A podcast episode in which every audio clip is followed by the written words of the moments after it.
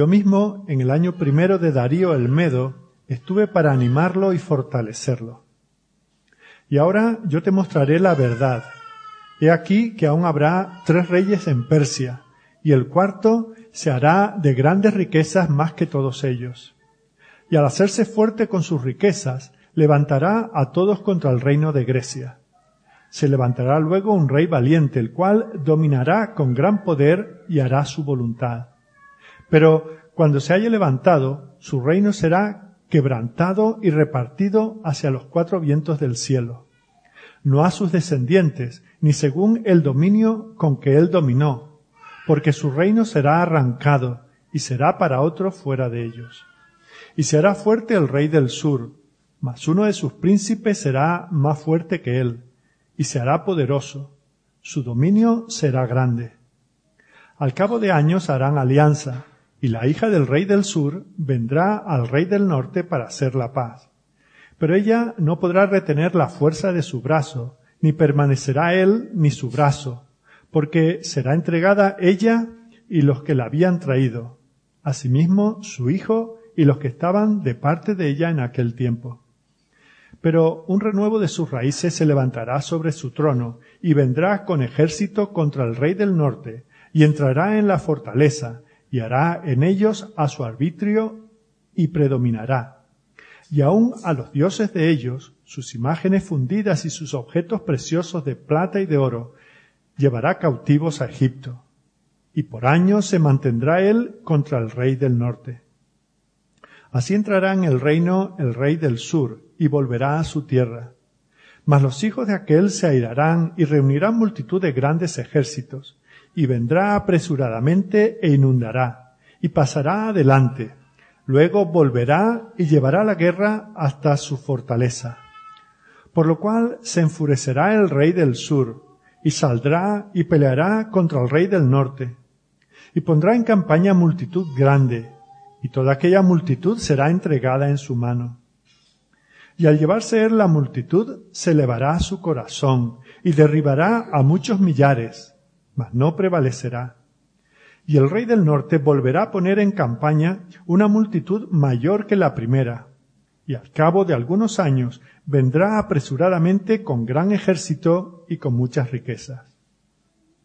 En aquellos tiempos se levantarán muchos contra el rey del sur, y hombres turbulentos de tu pueblo se levantarán para cumplir la visión, pero ellos caerán. Vendrá pues el rey del norte y levantará baluartes y tomará la ciudad fuerte y las fuerzas del sur no podrán sostenerse, ni sus tropas escogidas, porque no habrá fuerzas para resistir. Y el que vendrá contra él hará su voluntad, y no habrá quien se le pueda enfrentar, y estará en la tierra gloriosa, la cual será consumida en su poder. Afirmará luego su rostro para venir con el poder de todo su reino, y hará con aquel convenios, y le dará una hija de mujeres para destruirle. Pero no permanecerá ni tendrá éxito.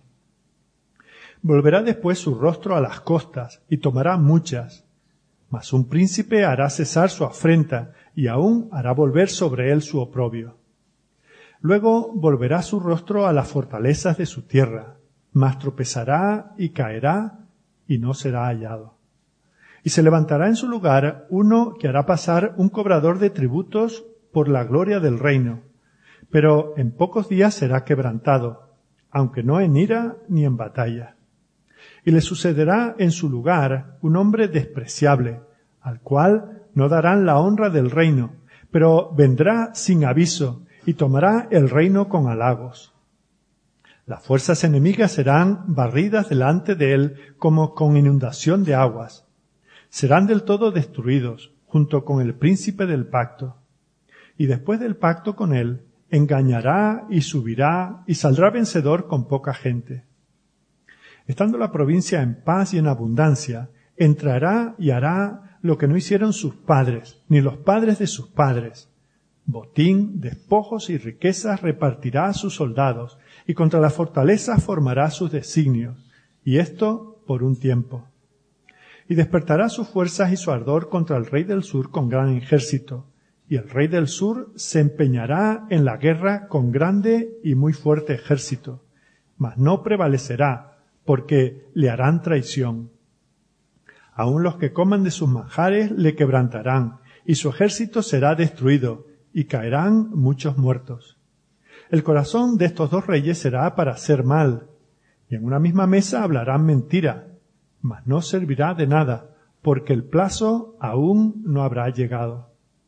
Y volverá a su tierra con gran riqueza, y su corazón será contra el pacto santo. Hará su voluntad y volverá a su tierra.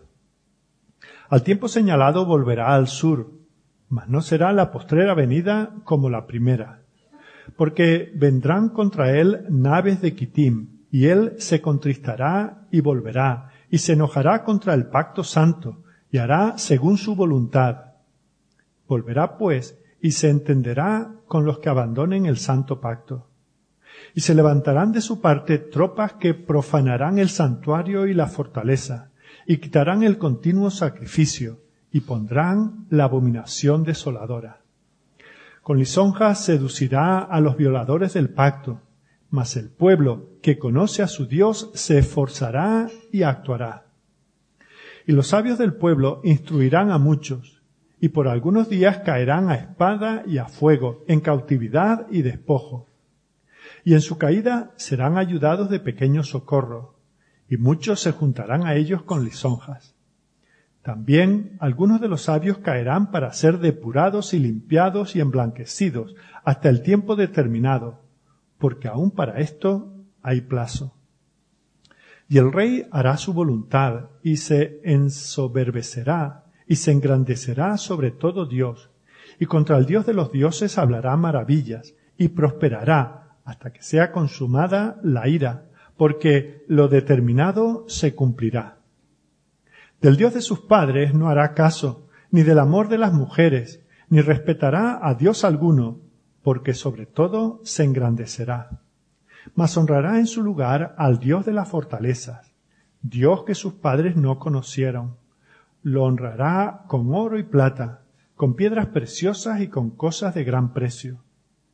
Con un Dios ajeno se hará de las fortalezas más inexpugnables y colmará, y colmará de honores a los que le reconozcan, y por precio repartirá la tierra.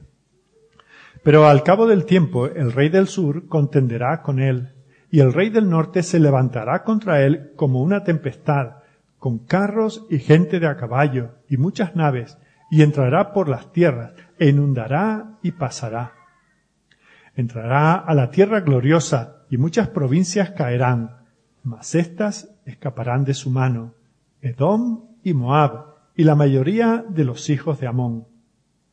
Extendrá su mano contra las tierras, y no escapará el país de Egipto y se apoderará de los tesoros de oro y plata y de todas las cosas preciosas de Egipto, y los de Libia y de Etiopía le seguirán. Pero noticias del oriente y del norte lo atemorizarán, y saldrá con gran ira para destruir y matar a muchos. Y plantará las tiendas de su palacio entre los mares y el monte glorioso y santo. Mas llegará a su fin y no tendrá quien le ayude. Amén. En cuanto a los detalles de todas estas guerras, si no estuvisteis el domingo pasado, os animo a que em, escuchéis de nuevo em, el estudio o, la lectura, que es lo, que realmente tuvimos el, domingo pasado. Este capítulo es eh, uno de los más largos de, este libro y sin duda es el más difícil para, para un predicador. Tiene que ver con reyes, principalmente eh, reyes notables que vienen del sur y del norte.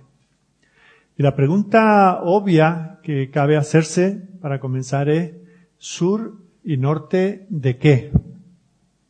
Y por supuesto, la respuesta es sur y norte del pueblo de Dios.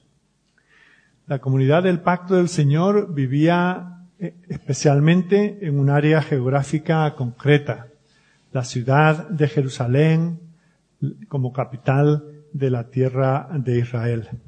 Y fijaos que ese pueblo a quien está dirigida esta profecía se convierte en el objetivo del rey del sur y del rey del norte, de Egipto y de Siria, las dos grandes potencias que habrían de estar establecidas en los tiempos del cumplimiento de esa profecía. Y al final vemos como, eh, al final del capítulo, es el pueblo de Dios, de nuevo, el objetivo de ese rey que ha de venir en los últimos días. Habla de que entrará en la tierra gloriosa. Otra versión traduce como también invadirá nuestro hermoso país. Así que eh, hoy no vamos a tratar eh, los detalles que sí estuvimos viendo el domingo pasado, pero sí es importante que nos ubiquemos, porque en la perspectiva de este capítulo, el centro del universo es ni más ni menos que el pueblo del Señor. En lo que a Dios respecta, el centro de todo el universo es su pueblo. Fijaos que si vamos a la primera frase de la Biblia, nos dice en Génesis 1.1, en el principio creó Dios los cielos y la tierra. Y ese y la tierra es enfático. En el principio creó Dios los cielos y sobre todo la tierra. De todo el universo creado por Dios, Él pone un énfasis especial en la creación de la tierra. Vemos que de todo el mundo creado, de todas las galaxias que sabemos que existen y lo que está más allá de nuestro conocimiento, de entre todo Dios singulariza en la creación del planeta Tierra.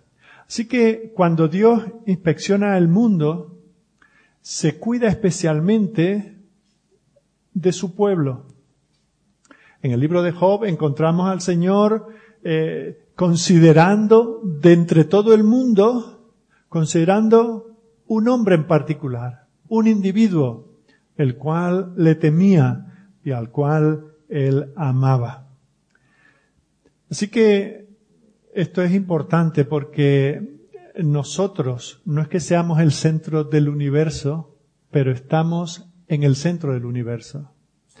Eh, como esto va a ir grabado y va a ir más allá de, estas cuatro paredes, eh, no digo en sentido geográfico, que no lo sé, no sé si es posible saberlo, pero en el sentido del cuidado de Dios, su pueblo, la tierra está en el centro de todo y su pueblo en el centro de todo cuidado.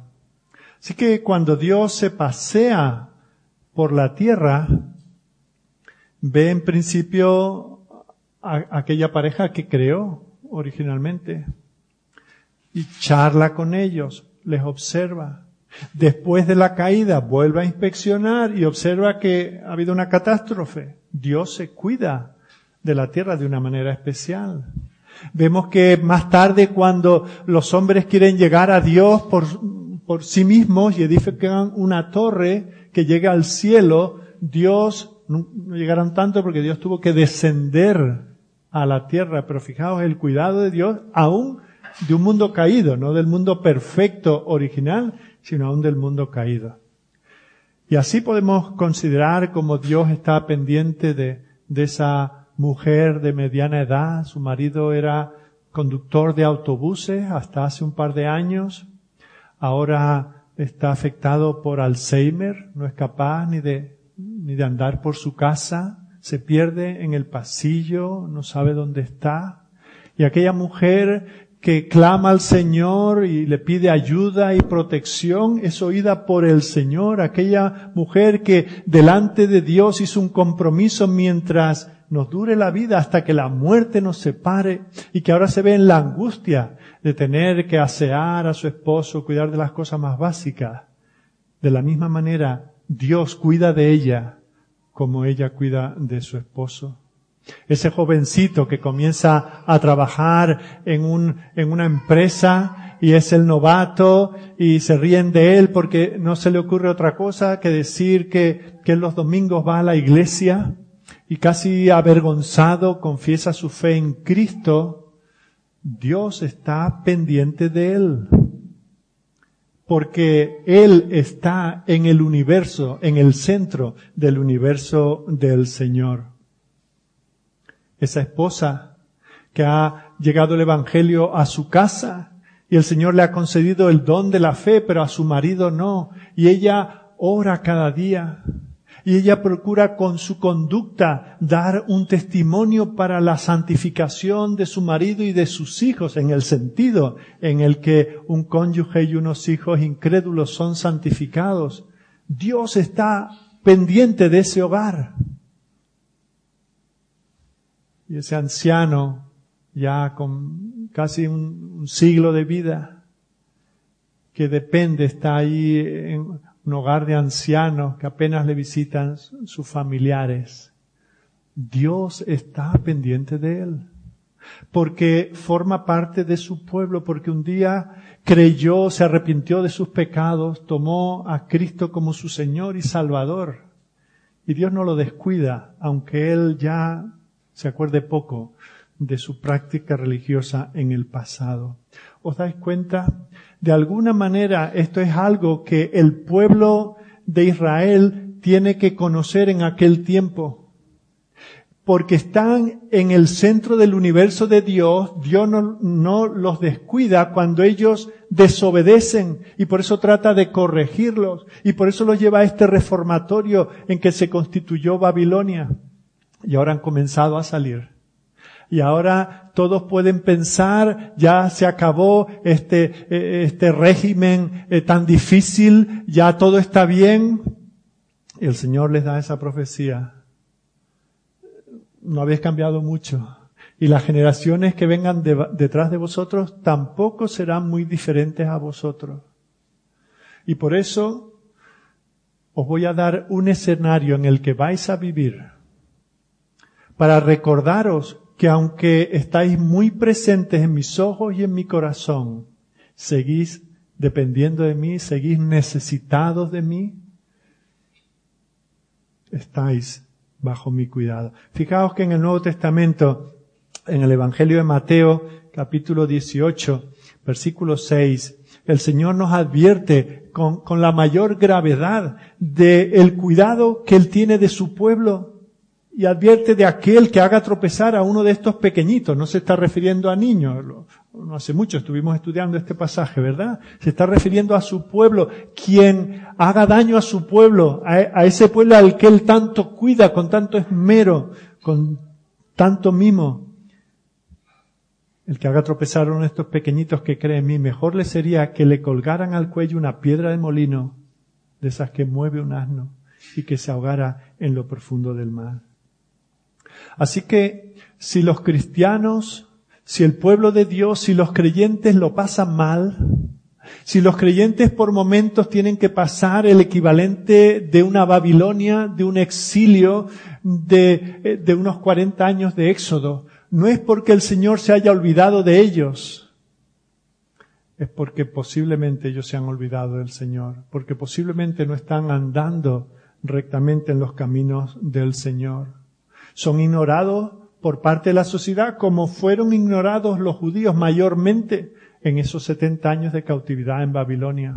Solo eran usados cuando no había más remedio y porque tenían ciertos dones que podrían ser útiles a la sociedad en que vivía, pero de resto eran ignorados. No tenían un gran impacto, posiblemente porque eran muy pocos los que pertenecían a ese remanente fiel que tuvo que vivir aquella experiencia en Babilonia. Así que más allá de esas preocupaciones, nosotros somos conscientes de nuestra pequeñez como criaturas. Vivimos en este pequeñísimo planeta, en este rinconcito del universo, eh, pero recordemos, Dios está al cuidado de nosotros. En el principio creó Dios los cielos y sobre todo la tierra.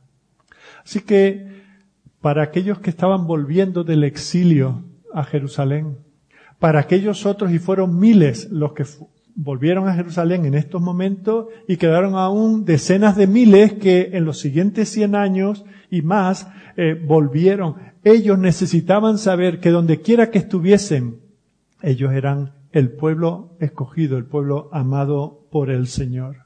Y podían pensar como Daniel, yo ya que apenas tal vez puedo moverme, yo ya que no tengo la agilidad para emprender esta vuelta a, mi tierra, yo le importo a Dios.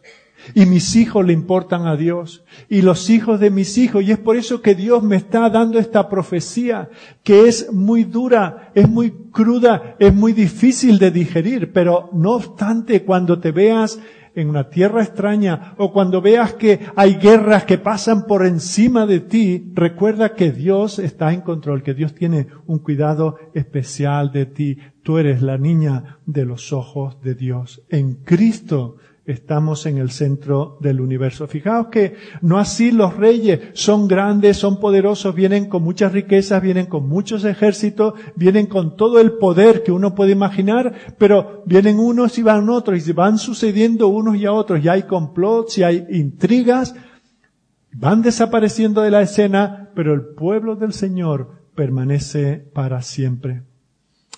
Así que ese es el consuelo que el Señor nos da, que el mundo no nos puede dar. A los ojos de los hombres somos un pueblo insignificante. ¿A quién le importa la iglesia en el siglo XXI?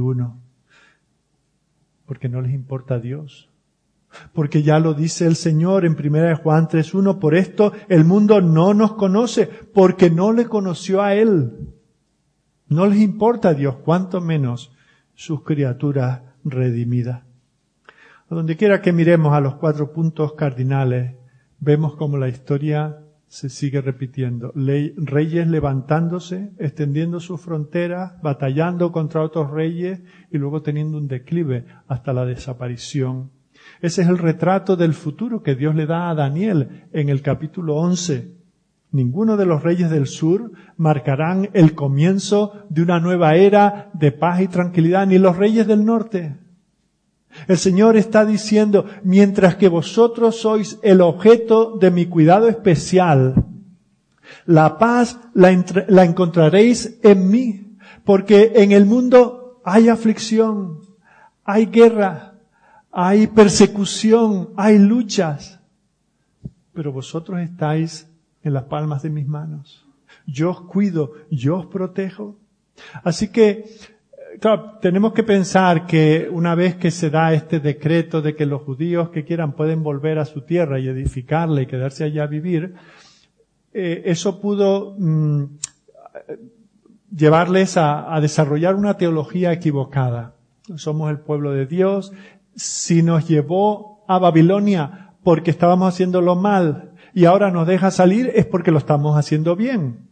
Así que lo que nos queda es un futuro glorioso. El Señor dice, no, el futuro glorioso queda muy en el futuro.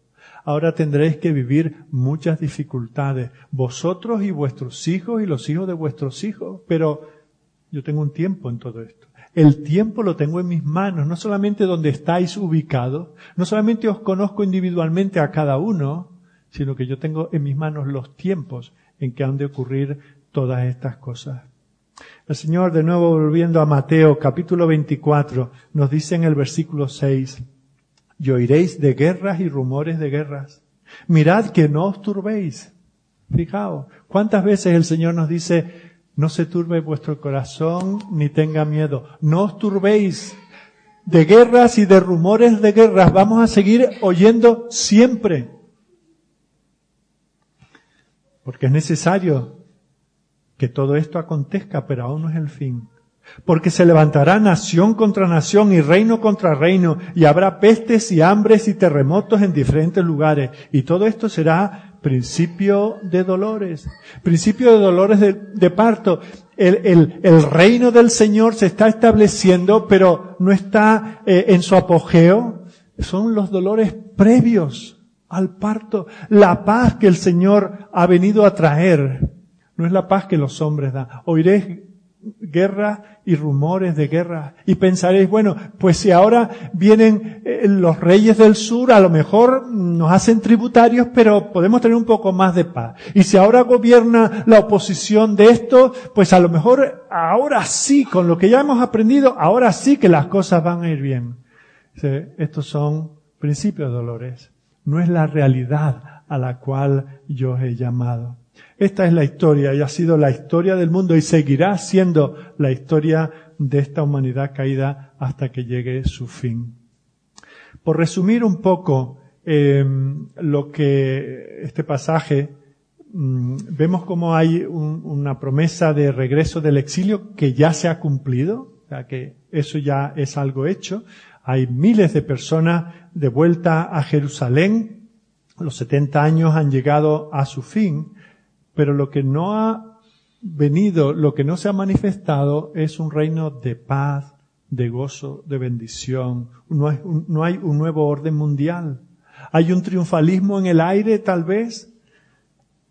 Pero el Señor le revela. Allí al principio del capítulo 10, sabemos que el capítulo 10 es el preludio del capítulo 11 ¿Y qué es lo que dice? Le fue revelada palabra a Daniel y la palabra era verdadera y el conflicto grande.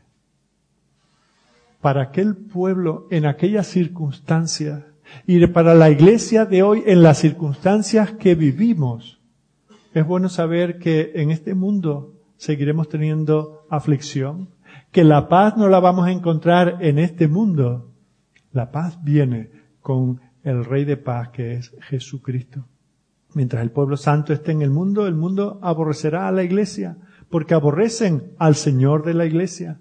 Así que ya sea que miremos al norte o al sur, a cualquiera de los puntos cardinales, ya sea que esperemos que, que cuando pase este gobierno con nuevas elecciones, con nuevo gobierno, con un nuevo monarca, con un nuevo concejal, con un nuevo presidente de la comunidad de vecinos, las cosas puedan cambiar. Esas son nuestras ilusiones, pero el Señor dice, no esperéis por eso porque si hay un periodo de aparente paz, luego seguirá, será seguido por otro de conflicto absoluto. Y aquí vemos cómo se mencionan por nombre a reinos como Persia en el versículo 2, Grecia también, Egipto en el versículo 8. Todo esto, civilizaciones extraordinarias. Fijaos que aquí se está hablando de futuro, a siglos vista de cuando Daniel está recibiendo esa profecía. Y el Señor le menciona a estas naciones, a estos pueblos, aunque hay todo un resto de humanidad en otros lugares del mundo que no se mencionan. Eso no quiere decir que fuera de este contexto la gente vivía en paz, que, los mayas por un lado, los incas por otro y otras civilizaciones por ahí, eso estuviesen viviendo un cuento de hadas. No, porque son hombres pecadores en sociedades compuestas por hombres pecadores, también ellos por allí tendrían sus conflictos, sus periodos de paz muy cortos y sus periodos de conflicto que les seguirían y les antecederían. Pero el Señor menciona estos porque estos afectan al pueblo de Dios. Porque el Señor tiene un pueblo especial que en aquel momento estaba formado principalmente, casi exclusivamente, por judíos. Y por eso es que el Señor menciona esto. No es que Él se descuide, Él no esté pendiente de lo que otras naciones, naciones importantes, grandes culturas, con grandes avances eh, eh, en la ciencia, eh, en la arquitectura y en cualquier área en la que la humanidad ha demostrado que tiene capacidad para crear. Pero Dios se centra en estos cuya influencia, cuya, cuyas luchas tenían una incidencia directa en el pueblo del Señor. Fijaos que si vamos al Nuevo Testamento, el apóstol Pablo nos habla en Romanos capítulo 8, versículo 21. Dice que la creación misma será libertada de la esclavitud de corrupción. Toda la creación es afectada por la esclavitud de la corrupción. En cualquier cultura, en cualquier tiempo. Cuando en la humanidad solo habían cuatro personas, una cuarta parte de la humanidad acabó con otra cuarta parte de la humanidad. Hubo una lucha, hubo una dificultad para que la tierra diese su fruto. El bebé que en un momento estaba en las manos de aquella madre y que consideraba que por voluntad de Dios había adquirido varón y tenía ahora en sus brazos un niño, ese niño se convirtió en el asesino de la cuarta parte de la humanidad. Y hasta que el Señor venga y traiga un nuevo orden de cosas, esto va a ser el pan nuestro de cada día. Por eso el Señor dice que la creación anhela la libertad gloriosa de los hijos de Dios, porque sabemos que toda la creación gime a una y aún está con dolores de parto hasta ahora, y no solo ella, sino que también nosotros mismos, que tenemos las primicias del Espíritu, nosotros también gemimos dentro de nosotros mismos, esperando la adopción, la redención de nuestro cuerpo. Fijaos que han pasado incluso 20 siglos desde que estas palabras fueron escritas y seguimos en la casilla de salida. Seguimos en el mismo sitio. Ningún rey, ninguna nación, ninguna cultura, por poderosa o débil, grande o aislada que estuviera, ha traído esa paz, ese nuevo orden. Ha habido, como vemos en este capítulo, alianza. Ha habido matrimonios, ha habido el entregar hijos e hijas en matrimonio, a ver si con eso se, se adquiere paz. Ha habido miles, millones de soldados muertos en los campos de batalla para intentar dominar el mundo y traer la paz que estos otros parecen no saber traer. Pero eso nos ha traído disgusto, dolor y quebrantamiento de corazón. Si el Señor no renueva la creación, seguiremos en esta dinámica hasta el resto de nuestros días.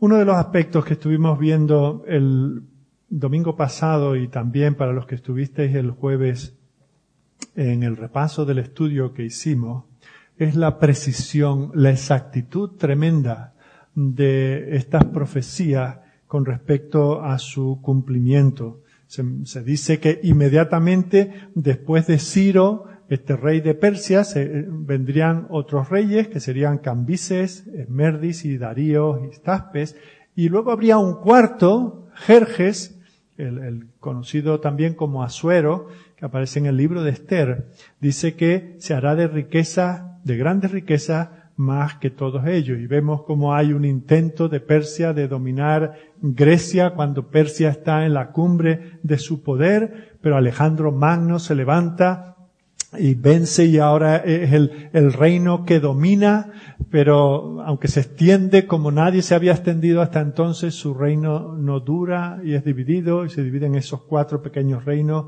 Macedonia, Tracia, Siria, que se va a convertir en este conocido reino del norte, y Egipto, que es el reino del sur. Y sabemos que en el sur eh, eh, dominó la, la, la familia de los Ptolomeos y en el norte en Asiria la familia de los Seleucos y de eso se habla a lo largo de todos estos versículos. Pero ya digo, por los que no estuviste, os remito al mensaje o al estudio que tuvimos el domingo pasado. Pero lo que sí nos interesa avanzar es a la segunda parte, porque si bien aquí se menciona toda una sucesión de reyes en estos dos reinos que están en conflicto, ahora eh, la profecía se, se centra en un hombre en concreto, que por la historia, aunque aquí no se le menciona por nombre, eh, sabemos que fue Antíoco Epífanes, el cual se menciona de él como un hombre despreciable, que tomaría el reino con halagos, que recurriría a artimañas y a intrigas.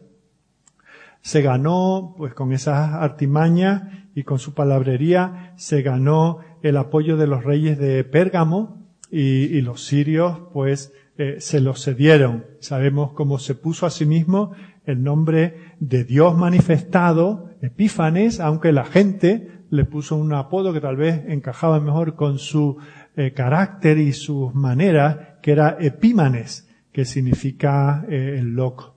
Y se nos advierte aquí, en los versículos 25 al 29, que haría como tres incursiones contra el reino del sur y ya en la tercera, que no sería igual que las anteriores, pues ya no tiene la conquista de las dos anteriores, así que, y es por eso que incide tanto en, y lleva tanto protagonismo en el capítulo, ahora se dirige hacia el pacto santo, o sea, al pueblo de Dios que habría de estar por aquel tiempo mayormente en la tierra prometida.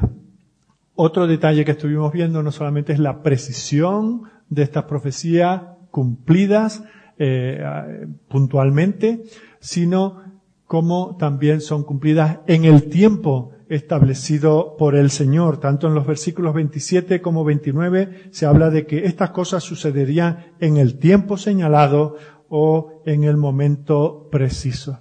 Fijaos lo que nos dice estos pasajes. Nos están diciendo que Dios tiene un control absoluto de todas las cosas.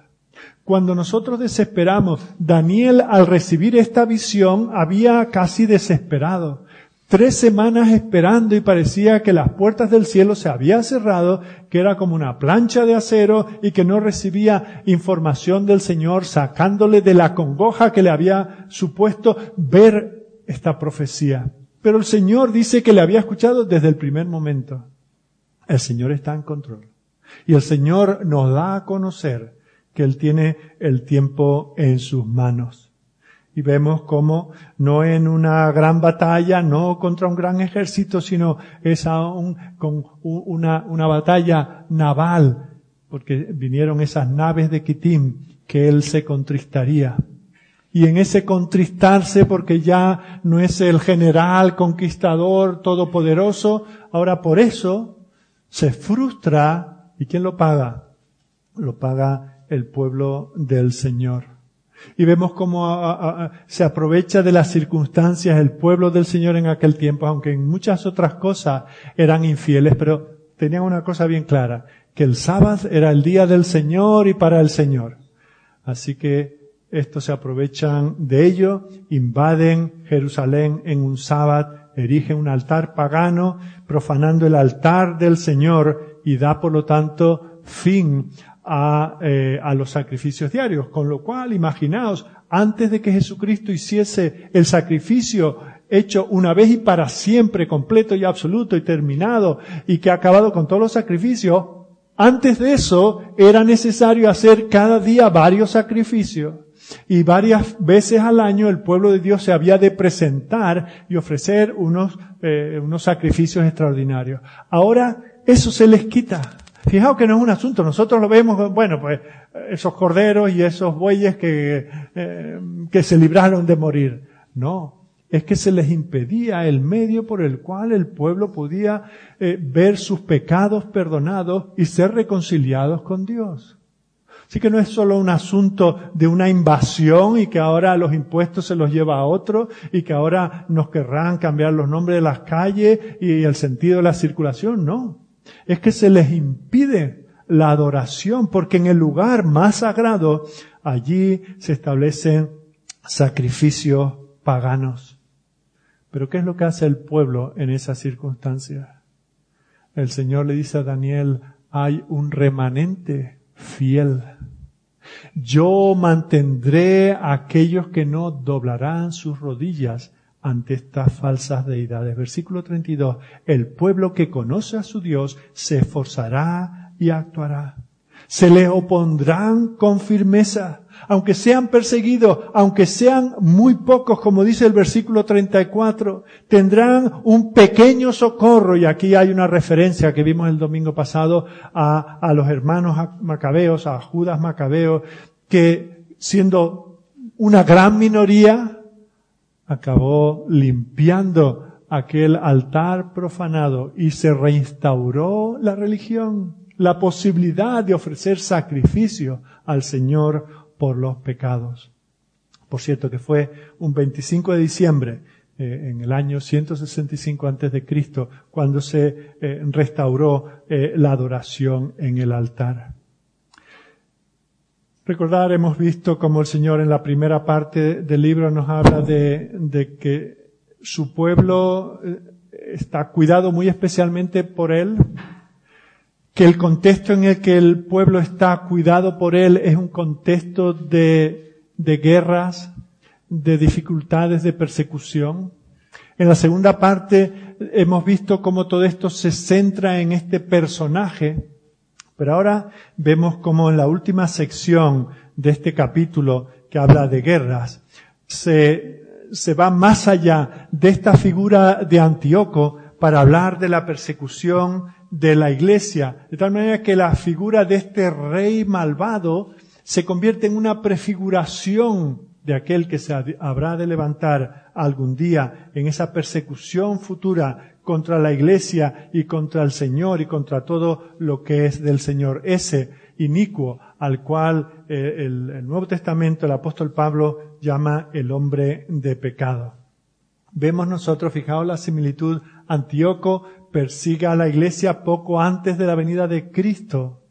Y este anticristo al cual Antíoco está prefigurando también perseguirá a la iglesia poco antes de su segunda venida. No se le menciona Antíoco en los versículos 21 al 35 como un rey. Eh, se hace referencia en el versículo 27 a los dos reyes, pero sin duda este es ese hombre despreciable del versículo 21. La escritura no quiere darle, como diríamos hoy, cuartelillo, no quiere darle cancha a alguien que va a ser tan nefasto y hacer tanto daño al pueblo del Señor. Pero sí es interesante cómo se describe la amenaza que va a suponer para el pueblo de Dios. Lo que supuso Antíoco en aquel momento para la iglesia del Antiguo Testamento, lo que supondrá aquel a quien vino a prefigurar que es el anticristo eh, al final de los tiempos. Cuatro amenazas. En primer lugar, versículo 37, dice, del Dios de sus padres no hará caso, ni respetará a Dios alguno. La actitud cultural común será de ateísmo, de agnosticismo. Ese será el espíritu del anticristo. Ya no habrá ni siquiera una religión formal, no habrá ni siquiera por motivos culturales, históricos, tradicionales, sino que todo eso lo irá cercenando el espíritu del anticristo, de tal manera que entre el agnosticismo y el ateísmo dice, del Dios de sus padres no hará caso. Segundo lugar, dice también el versículo 37 que no hará caso del amor de las mujeres. Esa ternura reflejada en el amor de, de, de una mujer, el amor humano, el amor de una madre, el amor familiar, el amor que es la verdadera humanidad estará ausente. Ese desprecio por la ternura caracterizará las relaciones personales en ese periodo. Fijaos que eso es el espíritu donde hay eh, estos regímenes ateos, como puede ser el, el comunista. Fijaos cómo se pierde lo hemos visto, ¿verdad? En la historia se pierde la ternura, la sensibilidad. Los hombres aman la fuerza. Hombres como Stalin, que se puso ese nombre que significa hombre de acero. Molotov, otro que no es un apellido, sino que es un apodo. El martillo hombres que se consideran más grandes que otros hombres y que no tienen un pensamiento para lo tierno, para eh, lo amable, lo amante, lo delicado, sino yo soy de acero y lo que yo voy a poner, lo que yo voy a imponer va a ser algo que quite la ternura de la tierra. Ahora se van a enterar de quién está gobernando. Bueno, pues ese es un poco el espíritu que se anuncia para este hombre de pecado, el anticristo. En tercer lugar, dice el versículo 37, porque sobre todo se engrandecerá. La Biblia de las Américas eh, pone este versículo de esta manera. No le importarán los dioses de sus padres, ni el favorito de las mujeres, tampoco le, le importará ningún otro dios, porque él se ensalzará sobre todos ellos. Habrá un periodo de autoafirmación, de autodefinición. Dios no me tiene que decir lo que yo tengo que ser o cómo me tengo que comportar.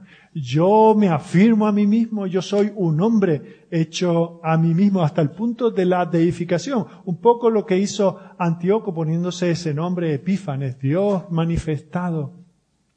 Vemos como eso será también una característica del espíritu del anticristo. En cuarto lugar, versículo 38, dice, más honrará en su lugar al Dios de la fortaleza. Será la personificación de la fuerza humana. Su Dios y su instrumento será la guerra. Siempre habrá algún Cartago que, que, que alguna Roma lo libere para luego imponerle sus propias cargas. Siempre habrá un Madrid que liberar de los rojos por parte de las nacionales para luego imponer sus 40 años de régimen. ¿No os dais cuenta? Pero eso es aquí, eh, pero en tantos lugares. Ese es el concepto. Eso es el espíritu del anticristo. El hecho de que, ya os dije el domingo pasado y el jueves estuvimos estudiando, eh, estos versículos, sobre todo del 40 al 45, son, son complicados, pero eh, os propongo que los entendamos de manera simbólica y una de las evidencias para ello es que se nombran aquí tres naciones que ya habrían dejado de ser para aquellos tiempos Edom, Moab y Amor, y Amón, perdón, hacía tiempo que habían dejado de existir, no iban a ser reconstruidas de nuevo, pero fueron quienes hostigaron al pueblo del Señor históricamente, desde incluso antes de ellos poseer la tierra, cuando Abraham andaba eh, por aquellos lugares. Y eso nos habla de que al final de la era presente, el anticristo se enrolará en ese conflicto feroz por tener todos los poderes del mundo, por aficiar todo lo que tenga que ver con el reino del Señor, con leyes, con normas, con impuestos, con dificultades. Por eso se mencionan aquí estas tres naciones. Y luego fijaos cómo el poder que ejercerá ese anticristo será sobre todo, querrá controlarlo todo. A las naciones representadas aquí por el mar, y también a la iglesia. Fijaos cómo en Apocalipsis se menciona, en el capítulo 12, 17, eh, perdón, de Apocalipsis, versículo 15, dice más, dijo también, las aguas que has visto donde la ramera se sienta son pueblos, muchedumbres, naciones y lenguas. El anticristo trata de dominar sobre la iglesia, pero desde el mundo, de dominarlo todo. Ese es su espíritu. Pero gloria a Dios, más llegará a su fin, dice el versículo 45, y no tendrá quien le ayude. Aquí tenemos nosotros una anticipación de lo que ocurre en nuestros tiempos, a lo largo de la historia y especialmente cuando el espíritu del anticristo se desate entre los hombres. ¿Para qué nos dice el Señor todo esto? ¿Para qué se lo dice a Daniel? Para que tema para hacerlo infeliz, para que no levante cabeza, para que vaya amargado, no, para decirle, en el mundo tendréis aflicción, más confiad, yo he vencido al mundo. Vosotros sois mi pueblo especial. De todo el universo la Tierra es mi planeta favorito.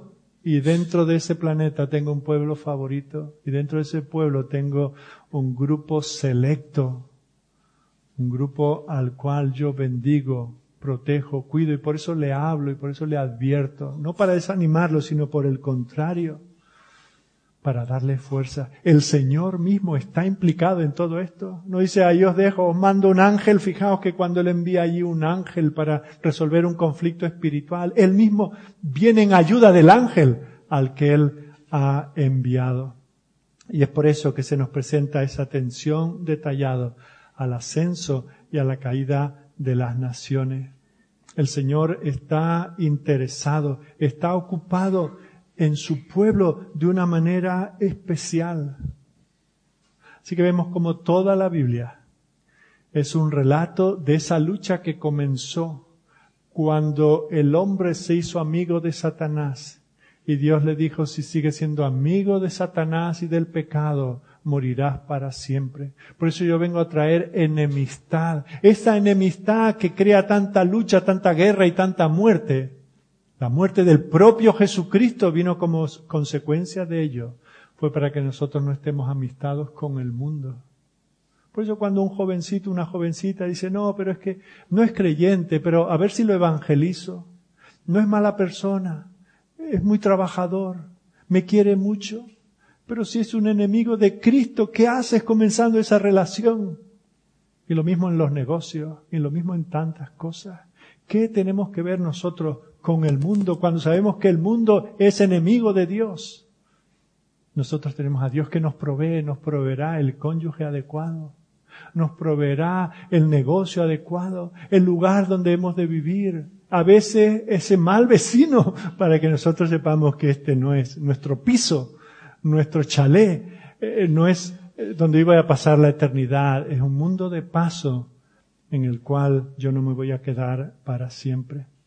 La Biblia es la historia de la redención de un Salvador a un pueblo salvado. Los acontecimientos que allí se relatan tienen que ver con esas civilizaciones del mundo que afectan al pueblo de Dios. Mientras tanto, otras muchas cosas ocurrían en otros lugares del mundo, pero el Señor dice, de vosotros me ha acordado. Como dice en Deuteronomio capítulo 7, no por ser vosotros más grandes, ni especiales, ni el pueblo más poderoso, porque erais insignificantes, pero porque el Señor tuvo ese amor, ese preamor, ese amor eterno. El Señor nos habla. Así que en esas estamos nosotros. Nosotros vivimos en esa provisionalidad, que estamos en Egipto, o estamos pasando por el desierto, o estamos poseyendo la tierra, o estamos saliendo de ella, o estamos volviendo, o, vienen los reyes del norte y del sur, siempre en medio de conflicto. Aun cuando vino el Señor, Él se encontró con un rey que se le opuso y que anduvo preguntando a unos sabios que querían adorarle cómo podía Él buscarlo para matarle. Eso hicieron con nuestro Redentor. ¿Qué podemos esperar nosotros? Pero llegará un día en que todo esto se acabará. Este andamiaje de reyes y reinos, de hombres fieles como los profetas, como Daniel, o los apóstoles, o los maestros, o los predicadores, todo eso un día dejará de existir. No hará falta más reyes que nos protejan, que supuestamente nos salven.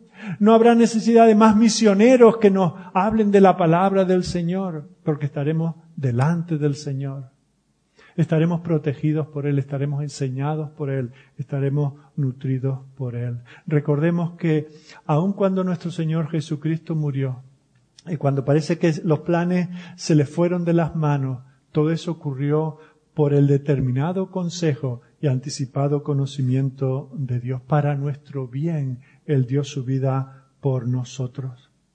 Así que los poderes del mal son grandes, el hombre de pecado es muy poderoso, pero miremos a Jesucristo. Él es el vencedor final. Al final, vemos cómo llegará el fin de los que se oponen a Él. No tendrá quien les ayude. Pero nosotros, por otro lado, tenemos una responsabilidad, una responsabilidad doble. Cuando vemos que todas estas cosas pasan, cuando somos conscientes que ya porque vivimos con un cónyuge incrédulo que nos hace la vida imposible, o porque nuestros padres no quieren nada que ver con nosotros, no vienen ni a nuestra boda porque nos hemos casado en una iglesia cristiana, ¿qué cosas estamos llamados a hacer? Primera, resistir. Versículo 32. Cuando vemos que el mal galopa, cuando vemos que el enemigo se hace grande, el pueblo que conoce a su Dios se esforzará y actuará. La iglesia, aunque tenga que estar en las trincheras, se tiene que esforzar y actuar. Ese es nuestro movimiento de resistencia. Por eso mm, no es que no estemos interesados por las noticias del mundo, no es que no ejerzamos nuestro derecho a voto, nos hagamos concejal de nuestro barrio, eh, muy bien, pero nosotros esperamos una redención que ninguno de los poderes del mundo nos da. Estamos llamados a resistir. Y la segunda responsabilidad es enseñar. Versículo 33. Los sabios del pueblo instruirán a muchos. Nosotros no tenemos una fe en el vacío. Tenemos una fe ilustrada. Tenemos una fe educada. Sabemos lo que creemos. No creemos en que debe haber un Dios ahí que de alguna manera algo hará o no hará. No, nos informamos y por eso venimos aquí. Y por eso hacemos estudios de la palabra. Y por eso tenemos grupos de cuidado pastoral. Y por eso los jueves volvemos a reunirnos. Y por eso organizamos conferencias. Y por eso animamos a nuestros jóvenes a estudiar en seminarios. ¿Por qué? Porque lo que podemos hacer nosotros ante esta hecatombe que viene sobre nosotros es resistir y enseñar, resistir y proclamar la palabra. Por eso no nos creemos ni siquiera lo que en muchos púlpitos se enseña de la paz y prosperidad y riqueza y sanidad que podemos tener en este mundo. Nosotros creemos lo que dice la palabra del Señor. Nosotros nos afirmamos. Y es por eso que el Señor nos da esa comisión. Fijaos que allí en Mateo 28, en, distintos lugares tenemos la gran comisión. Pero cuando el Señor nos envía por el mundo, ¿a qué mundo nos envía? Estamos estudiando la historia. Estamos viendo los cuatro primeros siglos de la iglesia como es una iglesia perseguida. Y el Señor dice, quedaos aquí tranquilos que no pasa nada. No, yo tengo poder. Todo el poder me ha sido dado en el cielo y en la tierra, por muchos Ptolomeos que haya y muchos Seleucidas que haya. Aquí estoy yo, yo soy el Dios de poder. ¿Y a qué os mando? A ir y a ser discípulos. Mantenerse firme y predicar la palabra. Esa es la única opción que tenemos. A eso nos ha mandado el Señor. En los tiempos de bonanza cualquier religión nos vale aquellos mil invitados que estuvieron en el palacio de Belsasar podían creer lo que quisieran, adorar aquella estatua de oro o no adorar nada, que cuando hay vino y hay mujeres y hay holgorio, cualquier dios vale o ninguno incluso. Pero cuando la escritura se pone en la pared, ahora tenemos que asirnos al único Dios verdadero. Y el Señor nos está diciendo que conflictos siempre los tendremos, cada día, constantemente. Lo vemos en los niños. Hablaba con una madre el otro día decía, ¿cuántas veces llora un niño pequeño al día? Eh, muchas veces son más los ratos que está llorando que los que está riendo. Eso es un reflejo de lo que va a ser el resto de su vida.